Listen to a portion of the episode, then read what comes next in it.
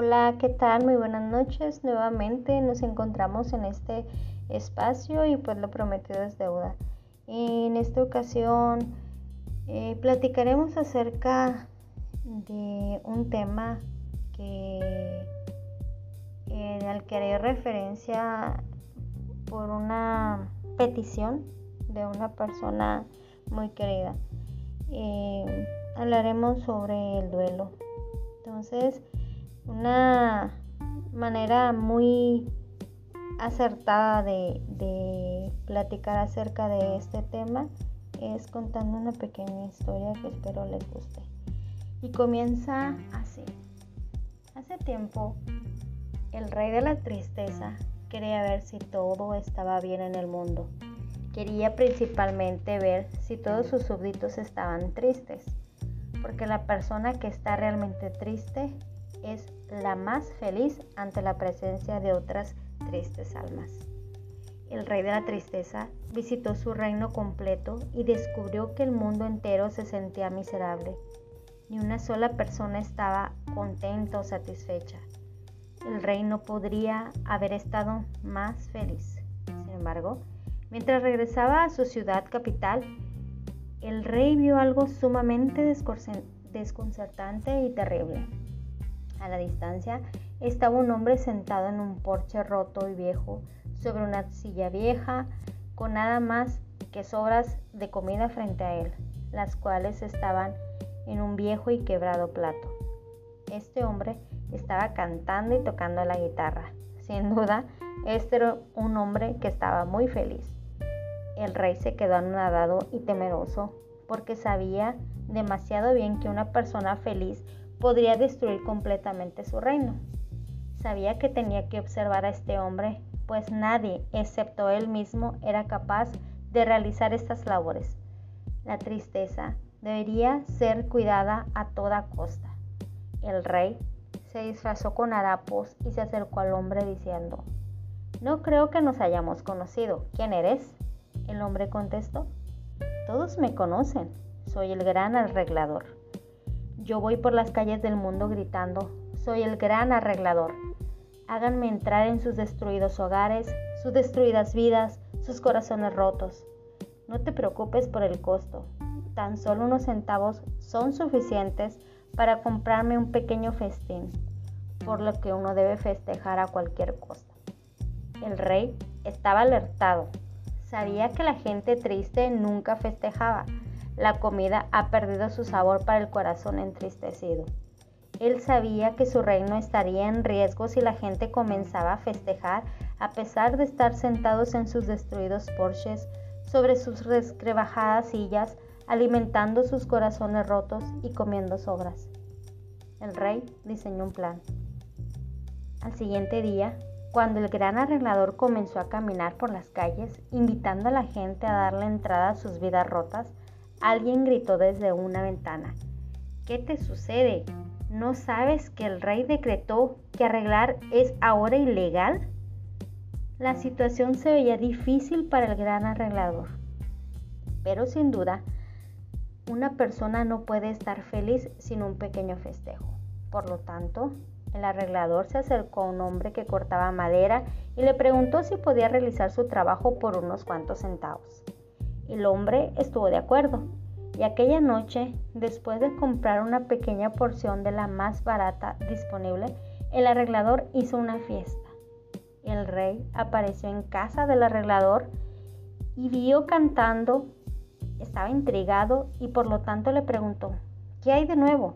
El arreglador contestó que el rey estaba loco porque había prohibido arreglar.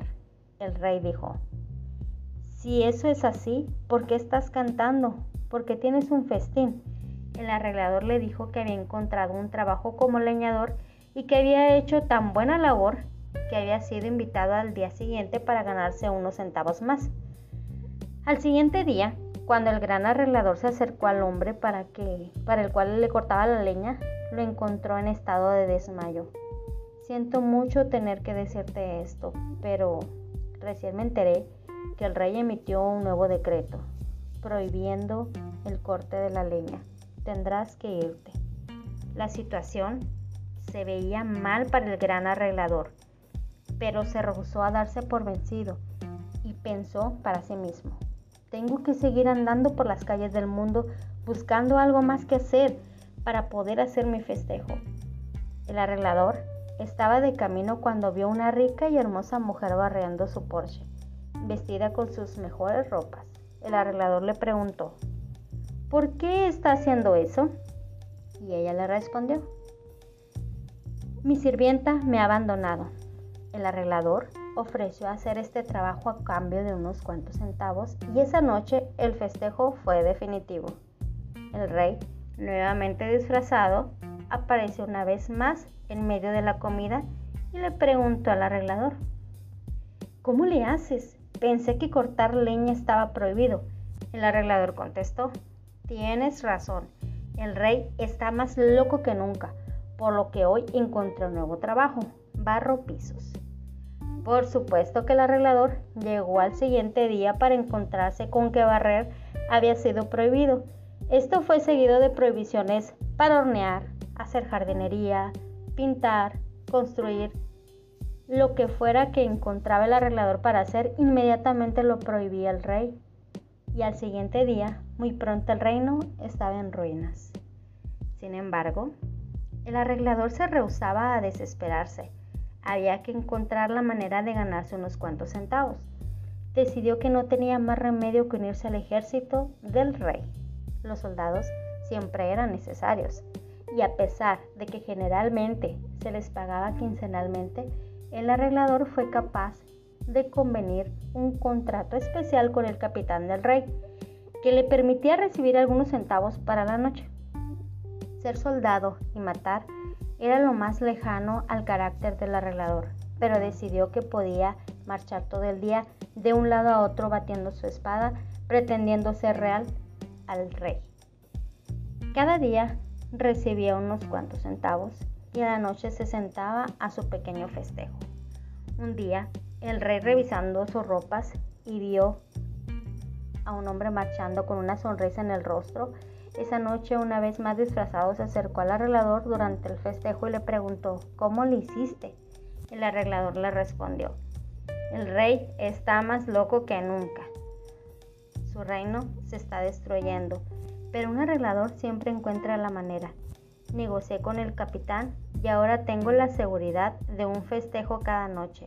Puedo bater mi espada como el mejor de ellos. Por supuesto que el rey de la tristeza estaba furioso le prohibió al capitán pagarle al arreglador cada noche y una vez más este tuvo que cambiar sus hábitos. Ese día, mientras estaba marchando, el arreglador pasó por una tienda de empeño y tuvo una idea. Después de las maniobras, a la tienda a cambiar su espada, recibió suficiente dinero para festejar por años.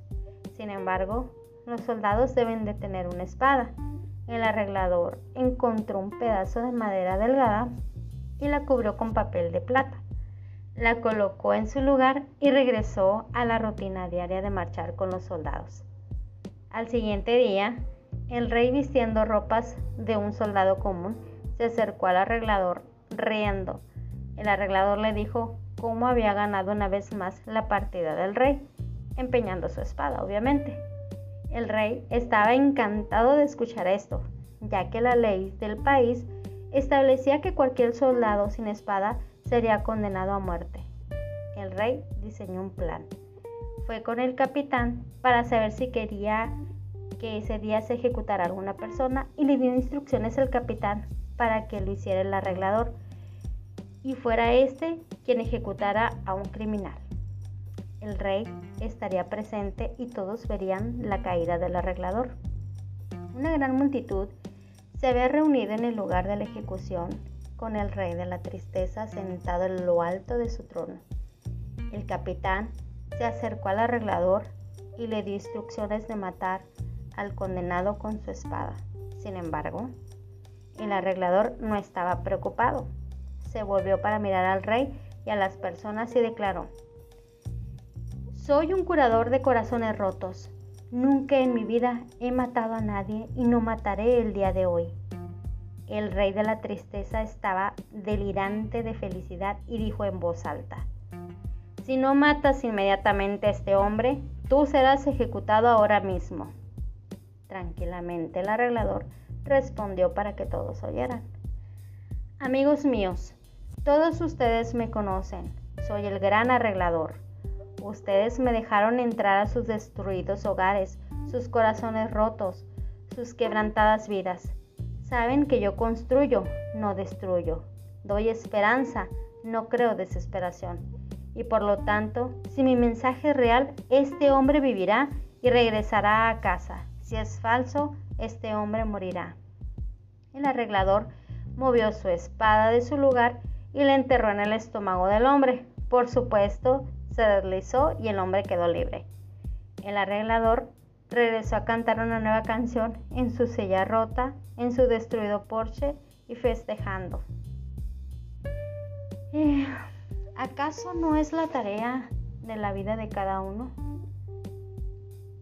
Mucho del trabajo importante en la vida se centra en arreglar continuamente lo que se rompe y lo que se descompone una y otra vez.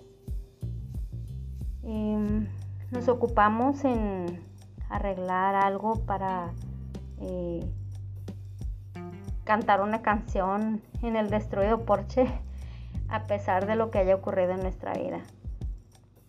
Dentro de cada uno de nosotros hay un gran arreglador y esa parte eh, nuestra tiene la capacidad de retener esperanza.